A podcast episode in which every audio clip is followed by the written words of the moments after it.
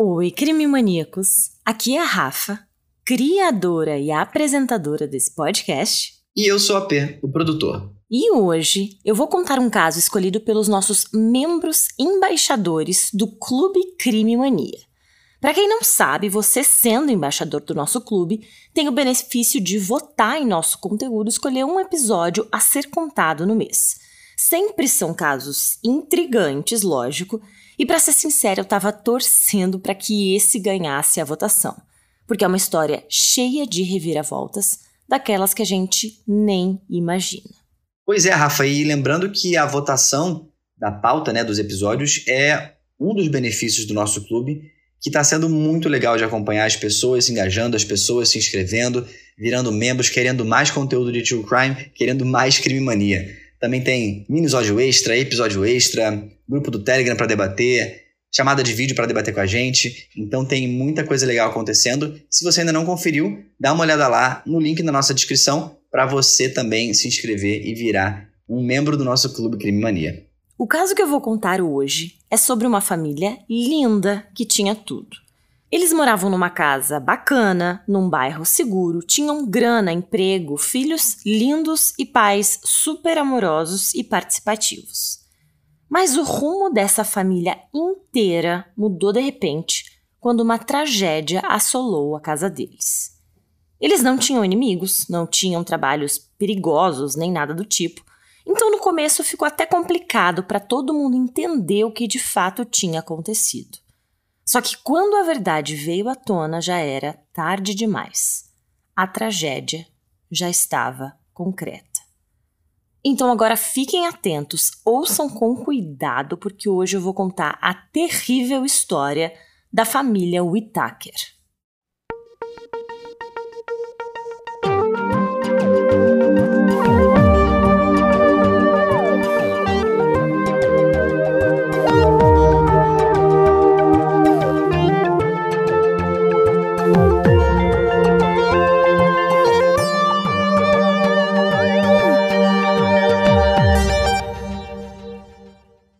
Kent e Patricia Whittaker eram um casal que morava em Sugarland, nos subúrbios de Houston, no Texas.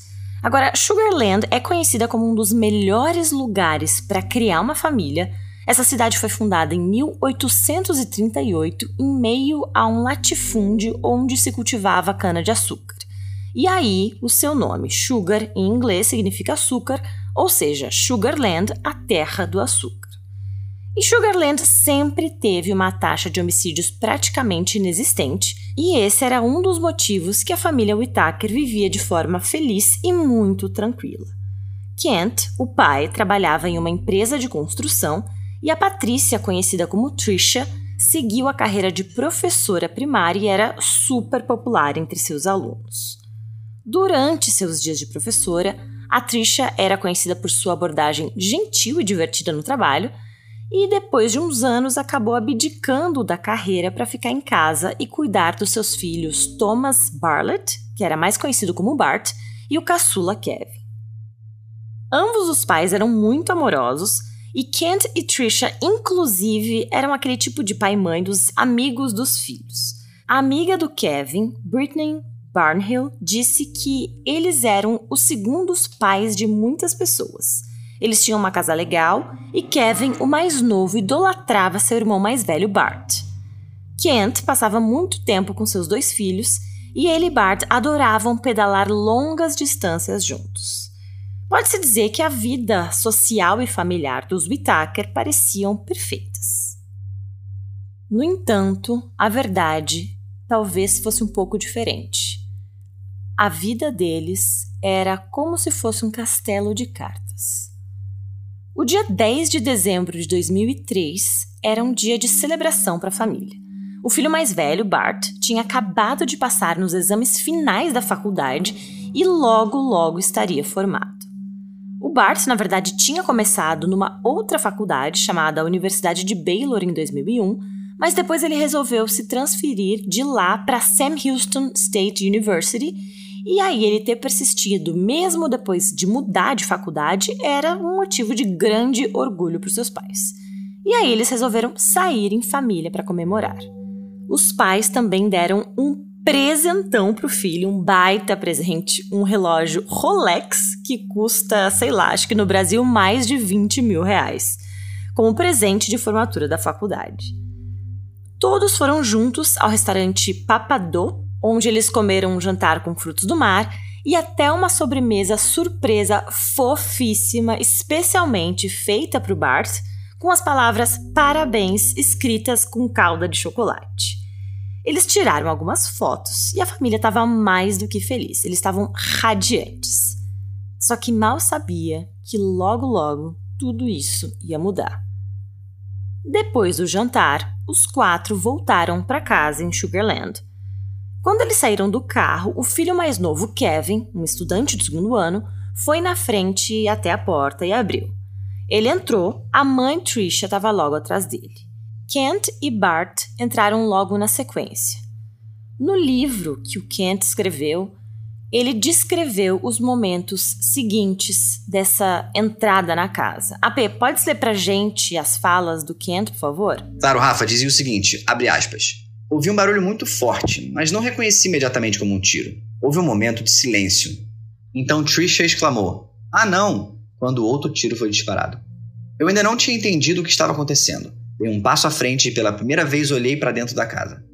A luz da varanda da frente iluminou uma pessoa usando uma máscara de esqui a cerca de dois metros e meio de distância, de pé ao lado da escada. Eu não conseguia ver Kevin, embora ele estivesse deitado nas sombras ao lado de onde o homem estava, ou Trisha, que devia estar bem aos meus pés. Fiquei ali me perguntando qual dos amigos bobos de Kevin estava pregando uma peça em nós com uma arma de paintball. Pois é, as coisas tomaram um rumo horrível. E a NBC relatou mais tarde, citando um advogado, aspas, O Kent viu seu filho Kevin entrar na casa, ouviu o primeiro tiro fatal e viu o corpo dele caído na casa escura. Ele ouviu as últimas tosses úmidas da esposa Trisha, enquanto o próprio Kent morria com um ferimento. A bala atingiu Kent a quase 15 centímetros de seu coração. E aí o Kent se deu conta. Não, aquilo não eram tiros de paintball. No livro, novamente, o Kent relatou. AP, lê pra gente, por favor. Claro, Rafa. Ele relatou o seguinte, abre aspas. Sempre ouvi dizer que nessa hora a sua vida passa diante dos seus olhos, como se fosse um filme. Mas não foi isso que aconteceu enquanto eu estava deitado no concreto frio naquela noite de dezembro, vendo o sangue de um ferimento de bala cobrir minha camisa branca. Em vez disso, encontrei-me orando pela minha família. Houve quatro tiros, um para cada um de nós. Eu disse a Deus que, se fosse a minha hora, eu estava pronto para morrer. Mas rezei para que ele poupasse minha esposa e dois filhos. Chamei por cada um deles, mas não obtive resposta, exceto por algumas tosses silenciosas e úmidas da minha esposa, Trisha. Fecha aspas. Trisha e Kevin sofreram ferimentos fatais feitos com uma pistola Glock. O Kent também foi atingido na parte superior do corpo, mas sobreviveu. O Bart também foi atingido, mas escapou quase ileso porque o ferimento dele foi no braço. O filho mais velho tinha sido o último a entrar na casa porque tinha ficado para trás enquanto verificava as mensagens no celular. Um vizinho chamado Cliff Stanley correu para o local e usou a sua própria camiseta para estancar o ferimento de bala do Kent. O Bart então ligou para o 911 explicando que tinha sido baleado no braço e que perseguiu o atirador pela porta dos fundos. Quando perguntado sobre a aparência do agressor, ele falou, abre aspas, não sei, talvez ele fosse negro, fecha aspas. Rapidamente, a equipe médica levou o Kevin, que estava gravemente ferido, para a emergência. Mas ninguém havia avisado a ele sobre o que tinha acontecido com a Trisha e o Kevin. No quarto, quando ele já estava hospitalizado, Chegou alguém da administração do hospital e, quando ele perguntou sobre a esposa e os filhos, ela disse para ele não se preocupar. O filho Bart estava sendo transportado de ambulância e chegaria em breve no hospital. Ele seria tratado ali mesmo a poucos metros dele. Apesar do Kent ter ficado aliviado, ao mesmo tempo ele ficou em pânico, porque ele entendeu o recado. Se eles só estavam cuidando dele e do Bart, onde é que estavam a Trisha e o Kevin. O Kent então se virou para os seus pais, que já tinham chegado no hospital, e disse: Abre aspas, mãe, eu acho que é uma boa chance de que a Trisha e o Kevin sejam mortos. Fecha aspas. E aí, quando ele fez essa pergunta, ele direcionou o olho para a moça, a administradora do hospital, e tentou confirmar, né? Perguntando: não é mesmo? É isso? E aí ela olhou de volta para ele por um longo momento, acenou com a cabeça e disse que sim, eles realmente não tinham sobrevivido. O Bart foi levado para o quarto de hospital alguns momentos depois, e o Kent soube que ele havia corrido para dentro da casa escura e, em uma aparente briga com o atirador, havia sido baleado no braço esquerdo. Ele estava em choque, sem conseguir reagir àquele horror. A equipe de emergência correu ao redor deles, limpou as feridas, aplicou curativo e também gesso, porque os dois tinham quebrado o braço.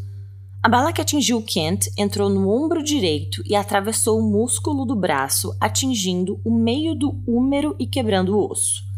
O braço esquerdo superior de Bart foi quebrado onde a bala atingiu. Em seu livro, o Kent relatou com muita dor. Apelê pra gente a fala dele, por favor? Claro, Rafa. Abre aspas. Minha esposa, meu amor, minha melhor amiga, aquela que me conhecia e me amava mais do que qualquer outra, a quem eu tinha sido fiel por 28 anos, estava morta. Meu filho Kevin, com sua incrível fé cristã, sua personalidade divertida, sua paixão por esportes e atividades ao ar livre, nunca se formaria na faculdade, se casaria ou nos daria netos. Bart estava no corredor sofrendo uma dor e um choque que pareciam ainda mais intensos do que eu estava sentindo. Aos 55 anos, eu enfrentaria o último terço da minha vida sem a maior parte da minha família. Fecha aspas. Nos dois dias seguintes, enquanto o Bart e o Kent esperavam em seus quartos pela cirurgia, eles tiveram um número enorme de visitantes. As pessoas sempre estavam fazendo fila nos corredores do hospital esperando para vê-los e a comunidade realmente estava ali para apoiá-los nessa tragédia. O detetive de homicídios Marshall Slott, que falou ao programa Arquivos Forenses e ao 2020 da rede ABC sobre os assassinatos, lembrou que pensou que a operadora do 911 estava brincando quando disse que um tiroteio envolvendo quatro pessoas tinha acontecido em Sugarland. Mas quando ele chegou no local, ele percebeu que aquilo não era brincadeira. Ele encontrou aquelas pessoas feridas com ferimento de bala cada. Descobriu-se também que a arma que foi usada nos assassinatos e na tentativa de assassinato, estava registrada em nome de Kevin Whittaker, ou seja, alguém havia arrombado o cofre da casa onde a arma ficava. Enquanto a família sobrevivente estava no hospital, os detetives iniciaram as investigações. Inicialmente, os policiais notaram que aquilo estava um pouco estranho, aquela cena estava muito fora do comum. Com anos de experiência, eles conheciam bem as cenas de crime e aquela em específico estava muito estranha.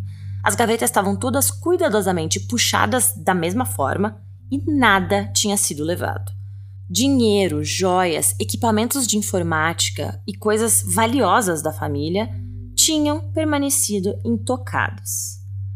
A polícia até chegou a pensar que o suspeito era um ladrão armado que tinha invadido a casa dos Whittaker e depois mais uma casa, só que os cães farejadores não detectaram o cheiro desse suspeito na casa da família. No dia seguinte ao tiroteio, o Kent recebeu a visita do detetive Marshall Slott e seu parceiro Billy Bow, do Departamento de Polícia de Sugarland. Eles foram até o hospital e o questionaram extensivamente sobre o que tinha acontecido na noite anterior, detalhe por detalhe, minuto a minuto, e o Kent foi cooperativo, dizendo que faria tudo o que pudesse para ajudá-los a descobrir quem era o responsável por aquele ataque que havia aniquilado metade da família dele. Eles não tinham inimigos e o Kent não fazia ideia de quem poderia ter empenhado esforços para prejudicá-los daquele jeito. Nada fazia sentido para ele e o Kevin estava mais do que aflito. Ele também, claro, estava preocupado com seu filho Bart, que estava hospitalizado. Os detetives então voltaram para sua investigação, prometendo que não desistiriam desse caso tenebroso e assim que tivessem notícias, eles avisariam. No dia seguinte, os detetives de fato voltaram com algumas informações mas não eram, digamos assim, informações que o Kent estava esperando. Os detetives Marshall e Billy começaram revelando algo que logo de cara chocou aquele pai de família. Os investigadores disseram que Bart, o filho mais velho e sobrevivente, na verdade não estava prestes a se formar na faculdade. Ou seja, toda aquela história de jantar, celebração, exames finais era uma mera encenação. Para piorar a coisa toda, a verdade mesmo era que ele nem estava mais matriculado na faculdade. Um repórter do jornal tinha descoberto que ele havia se transferido da Baylor para Sam Houston University, mas aparentemente faltou muitas aulas e aí parou de ir completamente e gastou o dinheiro da matrícula e da mensalidade que os pais pagavam em outras coisas. O Kent ficou absolutamente chocado com a notícia. Mas mais ainda horrorizado e com medo ao perceber que, se isso fosse verdade, juntamente com alguns encontros que o Bart já tinha tido com a polícia ano passado, poderia acabar distraindo a polícia de procurar o verdadeiro assassino. O Bart tinha um registro anterior de prisão por invadir a escola que estudava e roubar computadores. Depois que isso aconteceu, os pais chegaram até a enviar ele para uma escola particular cristã. Só que agora, com toda essa mentira, os investigadores poderiam começar a olhar para o Bart como um possível suspeito daquele assassinato, que era muito improvável. Para confirmação e desespero do Kent, os detetives disseram que sim, eles estavam analisando todas as possibilidades, inclusive essa. Depois que os policiais saíram, o Kent imediatamente subiu em sua cadeira de rodas e foi até o quarto do filho no hospital para questioná-lo. Ele perguntou: Bart, o que você estava pensando? Você nem estava mais matriculado? Como você pode mentir para nós sobre a sua formatura? Os sentimentos de Bart pareciam oscilar entre dor, vergonha, arrependimento, medo. E aí ele disse, aspas, Pai, eu sinto muito. Eu não queria te contar porque eu sabia o quanto você e mamãe estavam ansiosos pela minha formatura. Eu só imaginei que poderia resolver isso de alguma forma e fazer as aulas no próximo semestre sem ninguém saber. Fecha aspas. E aí o Kent respondeu. Abre aspas. Como assim não saberíamos? Como eles deixariam você se formar? Como você entrou nessa confusão em primeiro lugar? Fecha aspas. E aí o Bart disse: As coisas estavam loucas no trabalho durante todo o verão. Alguns caras desistiram, todo mundo estava trabalhando muito e com a escola começando eu simplesmente não tinha tempo suficiente. Eu sinto muito. Decidi ajudar no trabalho e recuperar a escola na primavera. E Kent retrucou. Abre aspas. Você tem ideia do que você fez? Graças a essa pequena mentira sobre a formatura, a polícia pensa que você é um suspeito. Na verdade, agora você parece ser o único suspeito. Você não estava na faculdade. Você disse a todos que estava se formando. Eles acham que você liderou os assassinatos para encobrir. Você pode ver como isso é estúpido? Sua mentira fez o impossível, tornou as mortes de Trisha e Kevin ainda piores, porque agora a polícia acha que você estava envolvido. Você tem ideia de como isso é ruim? Fecha aspas. O Bart, então desesperado, disse ao pai que aquilo era loucura, que ele não teve nada a ver com os tiros e pediu mil desculpas. E ele acrescentou, aspas, eu não queria mentir para você e para mamãe. Eu só estava com medo do que vocês diriam e não queria desapontá-los. Isso vai ficar bem, fecha aspas. Depois de um tempo, o Kent acabou se acalmando, disse a ele que o amava e que a polícia logo perceberia que nada o ligava à tragédia que tinha acontecido. Ele então voltou para o quarto, mas ainda muito zangado, desapontado e, claro, deprimido. Com o passar dos dias, duas coisas começaram a acontecer. Primeiro, após as mentiras que o Bart tinha inventado, as investigações se concentraram cada vez mais nele. E segundo, que o Kent começou a refletir que a vida perfeita que ele achava que tinha talvez não fosse tão perfeita assim. Os investigadores também acharam um pouco estranho que uma foto do Bart tirada no jantar de formatura, formatura entre aspas, estava com ele mostrando o dedo do meio. Ah, Rafa, mas isso podia ser só um jovem bobo zoando a foto, né? É, total, AP. Eu tenho primos mais novos que totalmente fariam isso. Mas enfim.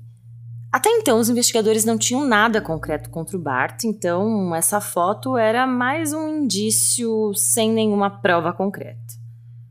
Mas então, em 15 de dezembro de 2003, um amigo dele chamado Adam Heap entrou no departamento de polícia de Sugarland pedindo para falar com os detetives do caso. E esse Adam contou uma história arrepiante.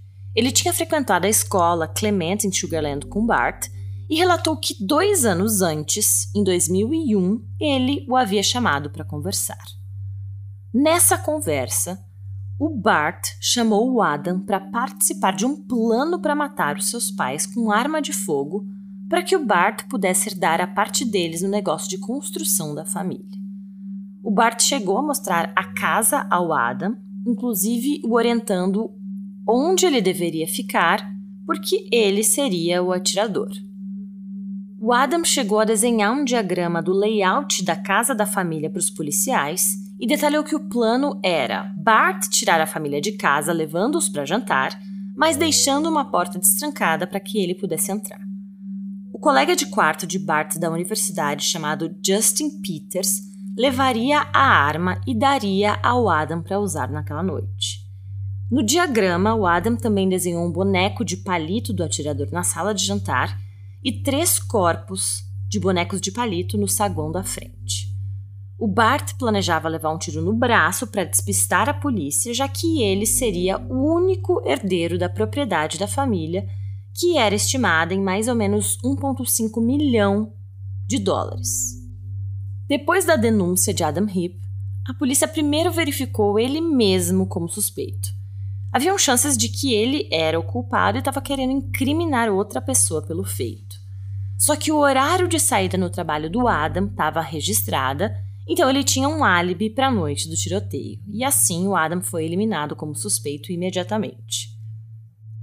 A polícia aí foi atrás do outro homem citado por Adam, o ex-colega de quarto do Bart, o Justin Peters. Quando entrevistado por detetives, o Justin admitiu a sua participação na trama que o Adam havia descrito e confirmou que ela tinha sido planejada para 5 de abril de 2001. O Justin também disse aos investigadores que o Bart originalmente recrutou ele e outro colega da faculdade um menino chamado Will Anthony para matar a família em dezembro de 2000, só que aquela trama de 2000 também fracassou.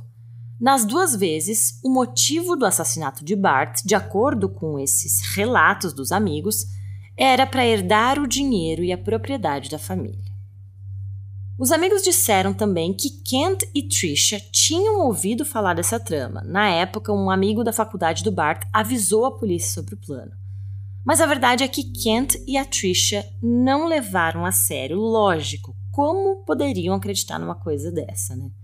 O que eles lembravam do Bart provavelmente era o filhinho deles ensinando o irmãozinho mais novo a andar de bicicleta. Enfim, ele pequenininho, aquela pessoa que eles criaram que jamais faria aquilo.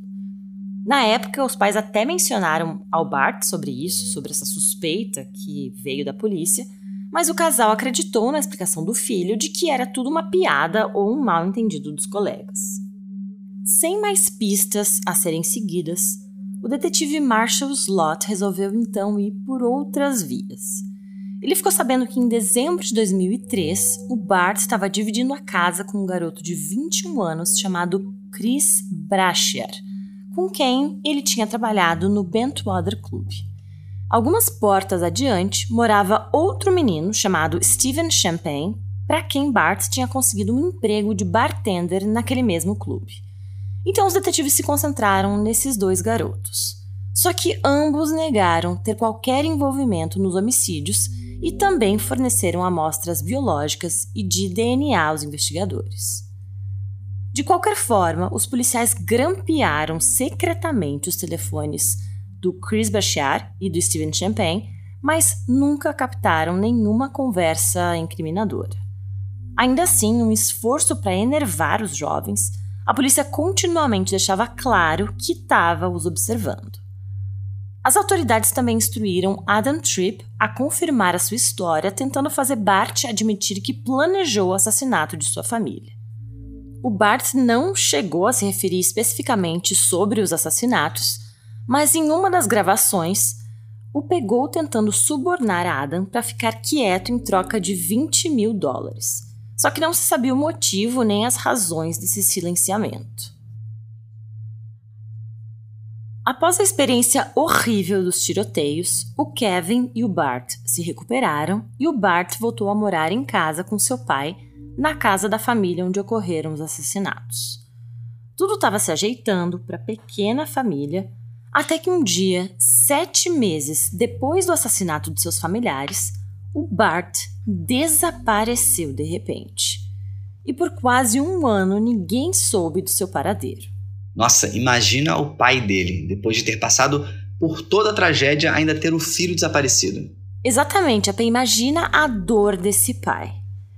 Mas bom, finalmente, 11 meses depois dele desaparecer e um ano e meio após o tiroteio, algo se revelou. O Steven Champagne resolveu abrir a boca. Ele admitiu finalmente que sim, o Bart tinha contratado ele e seu amigo Christian Bachiar para matar a família inteira. Steven Champagne relatou que na noite dos assassinatos, ele vigiou a família no jantar da formatura, né, suposta formatura no Papadô, onde o Bart comia o seu bolinho com parabéns escrito em cima. Aí ele ligou para o Chris Bachiar para avisá-lo quando o grupo deixou o restaurante o Bart prometeu pagar seus dois amigos um valor de um milhão, só que ele nunca pagou. De acordo com o Steven Champagne, o Brachear foi o atirador e ele somente dirigiu o carro de fuga. O Steven também disse que ele não queria muito participar da trama, mas sentiu que já estava muito envolvido para desistir naquele momento. Ele se sentiu meio obrigado a participar. Depois da denúncia, Steven Champagne levou a polícia ao local onde ele e o Chris jogaram uma sacola com as evidências do assassinato no lago Conroe. Mergulhadores conseguiram recuperar a bolsa de evidências e lá continha um cinzel com tinta combinando com a do cofre de armas do Kevin, uma luva que combinava com uma deixada na cena do crime e uma garrafa de água com o DNA do Chris Brachiar. Só que até então ninguém sabia onde o Bart estava. A polícia não tinha ideia onde o principal suspeito dessa tramóia se encontrava. Até que eles receberam um telefonema que revelou toda a saga e o paradeiro dele. Um homem chamado Rudy Hughes, de olho na recompensa de 10 mil dólares oferecida por informações sobre a localização do Bart, ligou para a polícia dizendo ter muitas informações importantes. O Rudy Hills, que também trabalhava no clube de campo perto da casa do Bart, disse aos detetives que tinha vendido a sua identidade para Bart e o ajudou a fugir para o México. O Bart usou por volta de 10 mil dólares do dinheiro do pai e fugiu para o país. O Rudy ajudou Bart a se instalar na região de Serralvo.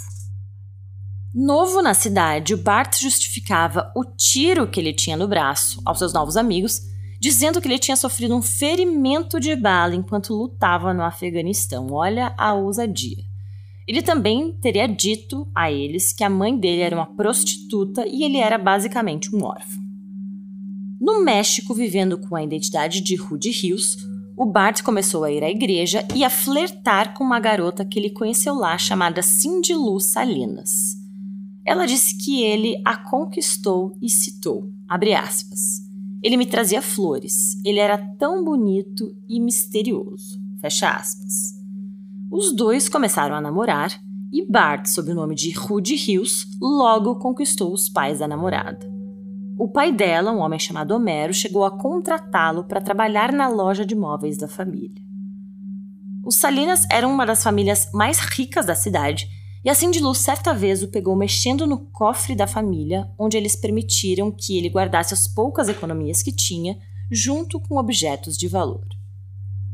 Nesse ponto da investigação, a polícia tinha provas físicas para ligar o Bart aos assassinatos e obteve um mandado de prisão. O Bart foi preso no México em 22 de setembro de 2005, sem resistir à prisão. A teoria da polícia é que enquanto a família estava comemorando no jantar, o Chris Brachiar entrou na casa, abriu o cofre e tentou simular um assalto. Assim que Kent, Patricia e Kevin entraram na casa, o Chris atirou em todos eles. Logo depois, ele atirou em Bart em um local não fatal apenas para não parecer suspeito. Só que na pressa de sair do local, o Chris acabou levando consigo o celular de Bart ao invés da arma.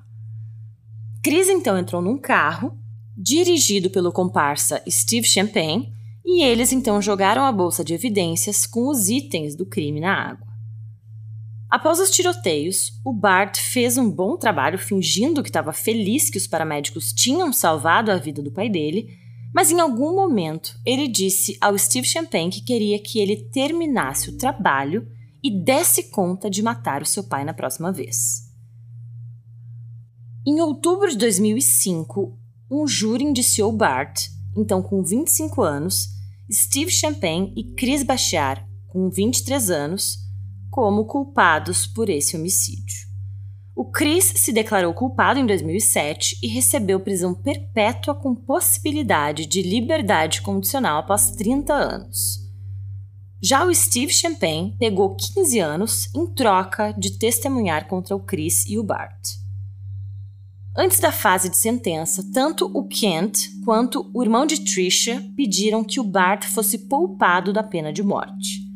Como justificativa, a família disse que o Bart admitiu a culpa, expressou remorso pelos assassinatos e também remorso por envolver os seus amigos no plano. O Bart disse que sempre sentiu que não corresponderia às expectativas de seus pais.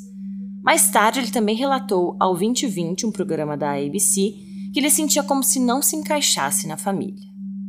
Numa entrevista na prisão com Lisa Ling em 2014, o Bart disse que cometeu os assassinatos porque se sentia inadequado e achava que seus pais não o amavam. Uma explicação nada convincente para cometer assassinato, na minha opinião. Para os promotores, a trama teve muito mais a ver com ganância e encobrimento de mentiras. Em 8 de março de 2007, depois de deliberar por duas horas, o júri considerou Bart Whittaker culpado de assassinato. De acordo com um relato do Houston Chronicle, depois de 12 horas de deliberação, o Bart recebeu uma sentença de morte por injeção letal. Embora ninguém saiba se o remorso do Bart era genuíno, o comportamento educado e cooperativo na cadeia impressionou os guardas, tanto que vários deles até chegaram a escrever cartas pedindo clemência para o Bart. O advogado dele, Keith Hampton, instigou o Conselho de Indultos e Liberdade Condicional do Texas a lembrar da história de Caim no Antigo Testamento. Caim, que matou seu irmão, mas ele mesmo acabou sendo poupado por Deus. Finalmente, quanto à questão do que transformou Bart em um assassino tão insensível e motivado, nenhuma menção a qualquer tipo de abuso ou trauma na infância que ele pudesse ter sofrido apareceu. Desde então, o Kent Whittaker se casou de novo e dedica seu tempo a espalhar a mensagem sobre perdão. O Kent escreveu o livro Murder by Family, no qual ele acompanha a dor, lágrimas e fé que o levaram a tudo. Além disso, ele lutou muito para impedir a execução do seu filho. Ele relatou, aspas, Acho que a justiça seria a oportunidade de passar a vida tentando ajudar os outros e permitir que meu filho trilhasse esse caminho. Fecha aspas. Em fevereiro de 2018, enquanto estava no corredor da morte, na unidade Polunsky, em Livingston, no Texas, cerca de 40 minutos antes da execução, o governador do Texas, Greg Abbott, anunciou que concederia clemência a Bart na época com 38 anos. O Conselho de Indultos e Liberdade Condicional do Texas, em uma rara recomendação, votou por unanimidade a favor de uma penalidade menor. Então, eles alteraram a sentença de pena de morte para prisão perpétua sem possibilidade de liberdade condicional. O governador Greg Abbott disse em um comunicado: Abre aspas. Em pouco mais de três anos como governador, eu permiti 30 execuções. Eu não concedi a alteração de uma sentença de morte até agora. Os assassinatos da mãe e do irmão de Bart são repreensíveis. O crime merece punição severa para criminosos que mataram. A recomendação do Conselho de Indultos e Liberdade Condicional do Texas e minha ação sobre isso garante que o Sr. Bart Whitaker nunca será libertado da prisão. A pessoa que disparou a arma e que matou as vítimas não recebeu a pena de morte, mas o Bart recrutou outros para cometer o assassinato. Fatores adicionais tornaram a decisão ainda mais complexa. O pai de Whitaker, que sobreviveu ao atentado contra sua vida, se opõe veementemente à execução de seu filho.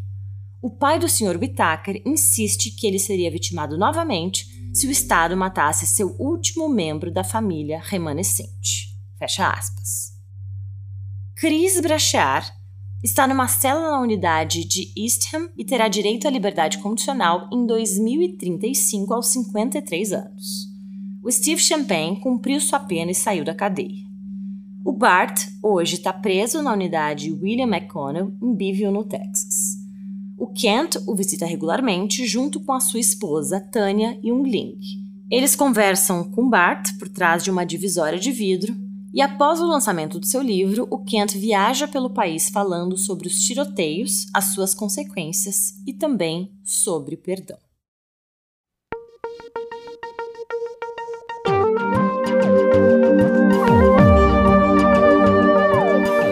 Alguns nomes e aspectos foram adaptados na minha interpretação desse caso.